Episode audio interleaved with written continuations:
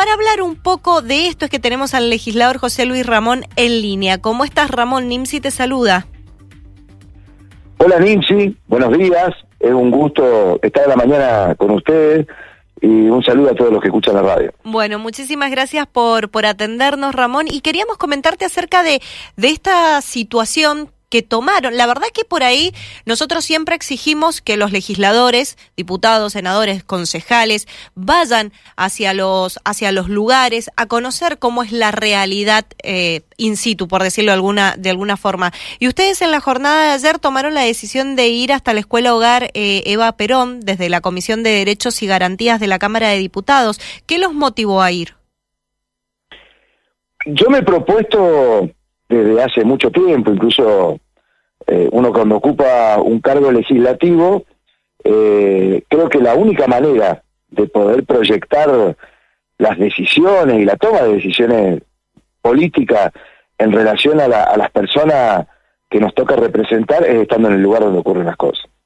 Y a mí me toca presidir la, Comisión de Derechos y Garantías en este periodo en la Cámara de Diputados, y uno de los objetivos que, me he trazado y que por suerte he tenido el apoyo del resto de los miembros de la comisión, es que eh, no, no podemos estar sentados en un escritorio cómodos en los días de mayor frío, en donde se está sufriendo el frío, estar nosotros en un escritorio analizando los problemas, sobre todo de un, de un edificio, de una institución y de personas que trabajan en, en la Escuela Hogar de Perón, eh, para nosotros es un tema delicado. Y bueno, tuvimos el, eh, yo lo propuse y tuvimos el acuerdo de ir y presentarnos ante las autoridades, porque esto se despierta a partir de dos, dos denuncias que tienen una gravedad eh, que nosotros la dimensionamos y quisimos ir a corroborarlo.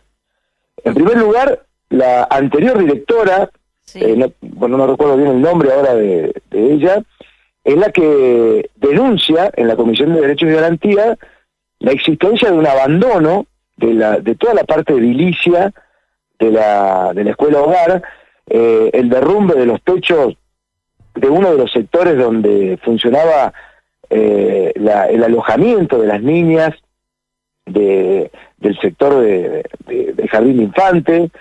Llegó a la denuncia también del cierre del CEO. El CEO, para quien no sepa, es un, es un sistema de contención para aquellos bebitos de cuatro meses hasta los cuatro años, en donde su mamá, su papá tienen que salir a trabajar y no tienen dónde dejar sus niños.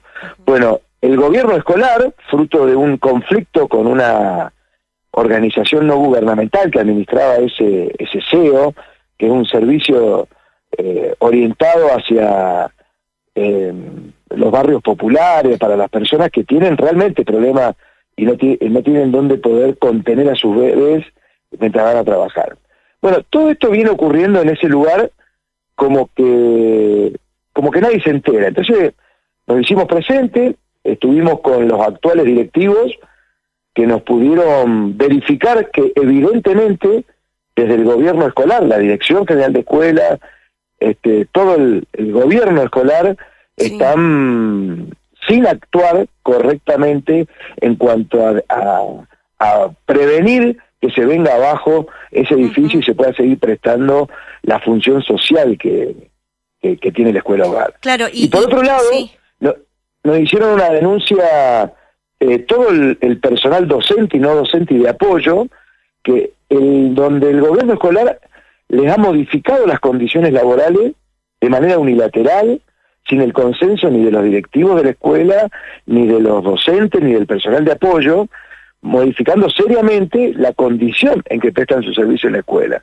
Nosotros no lo podíamos creer. Bueno, fuimos, nos reunimos con ellos y, hemos podido constatar que por parte de la Dirección General de Escuela eh, no hay atención ni en cuanto a la infraestructura del, edificio, lo que se hace es todo eh, de manera... Parches. Eh, Claro, es, eh, es, decir, la infraestructura se está viniendo abajo, hablando en términos claros, ¿no? y, y, y, la falta de contención del personal, en donde han tenido que interponer una acción de un amparo ante la justicia, para que se les ordene a la Dirección General de Escuela, al director general de escuela y, y todo su personal jerárquico que les respeten sus condiciones laborales. Bueno, todo eso está ocurriendo y, y ayer en esta, en esta visita que hicimos lo pudimos corroborar. Claro, claro, eso, eso quería saber. Bueno, ¿con qué justamente se, se encontraron? ¿Fueron desde, por integrantes de la comisión de, ambos, de los partidos mayoritarios o solamente un sector? No, no, en la convocatoria que hicimos desde la presidencia de la comisión eh, concurrió la, eh, tres diputadas que forman parte del radicalismo este, y los diputados del Frente de Todos, Laura Chazarreta, Julio Villafañe, eh, eh, ellos manifestaron su compromiso con este tema y yo espero, y en esto asumo mi, eh, yo lo quiero decirte de dos maneras, de lo que en lo que a mí respecta como diputado de la provincia, representando el pueblo, es que nosotros tenemos que, que, que tomar desde el gobierno escolar decisiones. Y está visto que el director general de escuela, el consejo de administración, el, todo el orden jerárquico está faltando a tener una política de Estado que permita que ese, que ese lugar, que es ícono en, el, en la manera de, de establecer una, una contención de, de, de aquellas familias que viven muy desprotegidas eh, en barrios populares, de niños que necesitan de la contención psicológica, psiquiátrica, porque hay niños que están afectados por órdenes judiciales que imponen la necesidad de que alguien los contenga, ¿no? Eso ocurre en ese edificio.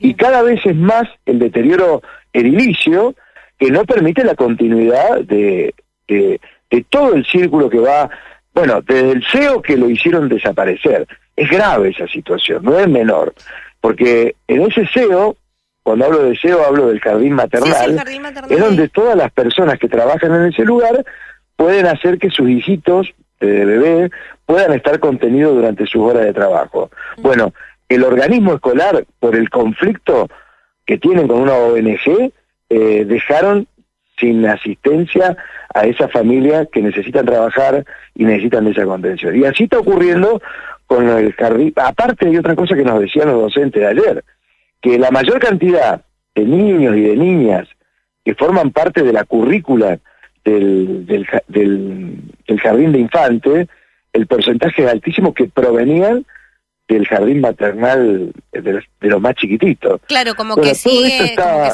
está produciendo una gravedad importante. Ahora, eh, cortito porque te quiero llevar a dos temas más antes de irnos a la, a la tanda. Eh, ¿Cómo está funcionando el sistema de, de, la escuela Hogar Eva Perón? Es decir, ¿está funcionando, los niños se están quedando a dormir? ¿Funciona de lunes a viernes? ¿Los viernes los mandan a su casa? ¿Tienen que ir y volver? Eh, ¿Eso se los explicaron? Sí, eh, con motivo de la pandemia eh, todavía existe un sistema de aislamiento, ah, eh, porque mm, obviamente para evitar los contagios, bueno, y todo lo que significa de una pandemia que aún no ha terminado y que hay contagios todavía. Eh, hay restricciones en cuanto a uno de los dormitorios del jardín de infantes donde dormitaban las niñas, ya eso se cerró porque colapsaron los techos y, y la Dirección General de Escuela al día de hoy todavía no lo ha solucionado. y, y el personal trabaja con serias restricciones porque les han cambiado el horario eh, y no tienen la asistencia que debieran tener de un gobierno escolar que le pone prioridad a atender este, este, este tipo de institución educativa. Bien, bien, bien. Bueno, abro un, un, paréntesis acá, me corro un poquito del tema Eva Perón, porque ayer nos llegó información de que has comenzado una, o, o que querés comenzar con una demanda colectiva por los créditos UBA, ¿es así esto? Sí, sí, ya dio comienzo, ah, hemos iniciado una demanda colectiva de consumo representando a todos los usuarios bancarios que adquirieron los préstamos UVA para, para comprar una casa y la hipotecaron, o para comprar un vehículo para el esparcimiento, el uso familiar o el trabajo, y que prendaron los vehículos y aquellos que adquirieron un crédito personal.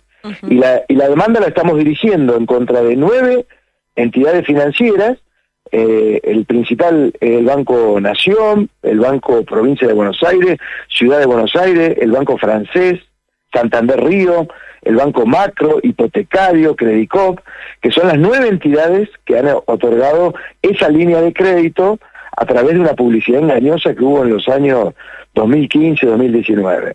Y le proponemos, esto, esta demanda ingresó en el Juzgado Federal número 2 y le estamos proponiendo al juez federal que resuelva en definitiva compartiendo el esfuerzo entre todos los involucrados, que es el Estado Nacional, las entidades financieras y los usuarios que adquirieron su, su casa. Para darte un ejemplo, Nimsi, alguien que en 2018 sacó un millón de pesos, eh, hoy debe, con este sistema UVA, 8 millones de pesos. Entonces, nuestra propuesta es igual que el proyecto de ley que presentamos en el Congreso, que es que en definitiva la sentencia que dicta el juez federal lo sea compartiendo el esfuerzo y con un índice de, que actualice por la variación salarial desde el inicio del crédito. Entonces esa persona que sacó un crédito de un millón de pesos, hoy con ese sistema que proponemos al juez federal, debería dos millones setecientos, que es muy distinto de deber ocho millones.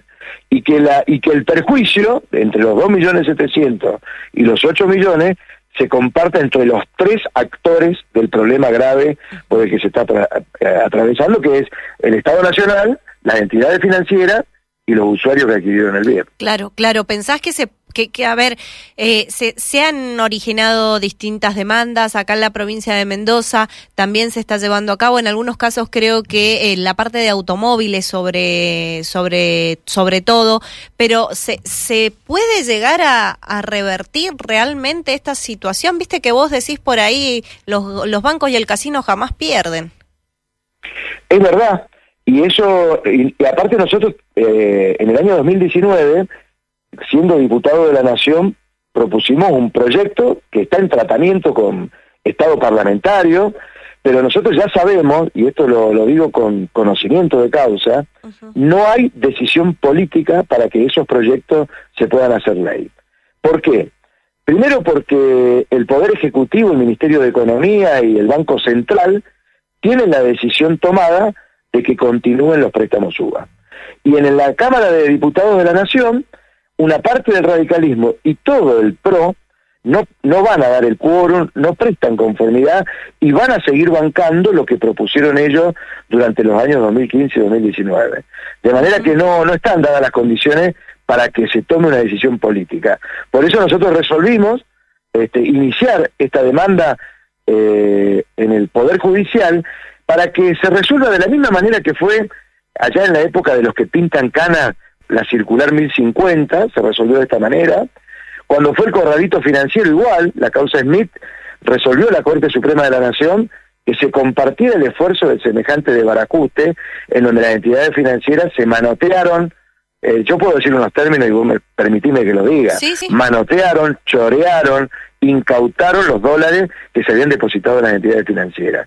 Y lo que hizo la justicia fue eh, decir, bueno, mira, resolvamos esto de una manera en que los tres involucrados, el Estado Nacional, las entidades financieras y los que depositaron los dólares, compartan el, el, grave problema y se le devolvió a los ahorristas con un dólar que valía un, peso con 40 más un ajuste y, es lo mismo que estamos proponiendo en este momento, es decir, eh, buscar una solución que sea posible. Perfecto, perfecto. Bueno, Ramón, última pregunta antes de, cerrar, tiene que ver netamente con parte política en la legislatura. Comenzaron, el, oficialismo quiere empezar a discutir el tema de la reforma, de la reforma constitucional. Ayer hubo una reunión ampliada en la comisión del AC en el, en el Senado. El Frente de Todos no se presentó. Vos como integrante del Frente de Todos, ¿estás disponible a discutir el tema de la reforma o te unís a lo que mencionó en su momento Anabel Fernández Agasti, que es un tema que no está en agenda y por lo tanto no lo van a discutir todavía. Mira, Nimsi, desde nuestro partido Protectora nos hemos manifestado expresamente al respecto.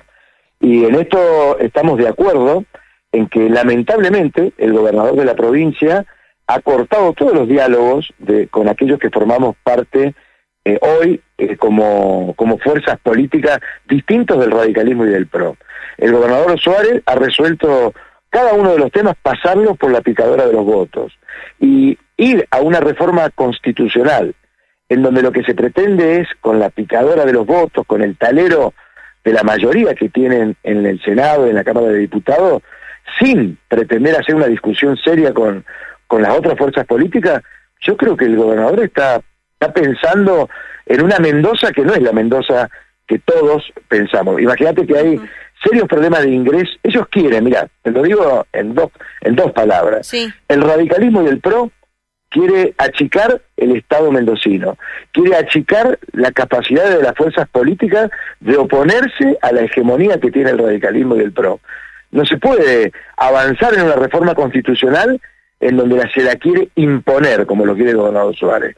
Y creo que el Frente de Todos, el Partido Justicialista, nuestro partido político protectora, tenemos una visión de que en el en el carro del progreso y, la mirada hacia el futuro tenemos que estar todos los mendocinos incorporados y no solamente aquellos que, que hoy están gobernando la provincia. ¿Sentís vergüenza de haber llegado a una parte política, a un acuerdo político con el pastor Héctor Bonarrico después de lo que sucedió en estos últimos semanas? No, la verdad que no, porque ese señor ha violentado todos los principios que inspiran la confianza. Eh, por un lado, eh, violentó la confianza de sus fieles y de las personas que lo seguían desde el punto de vista religioso.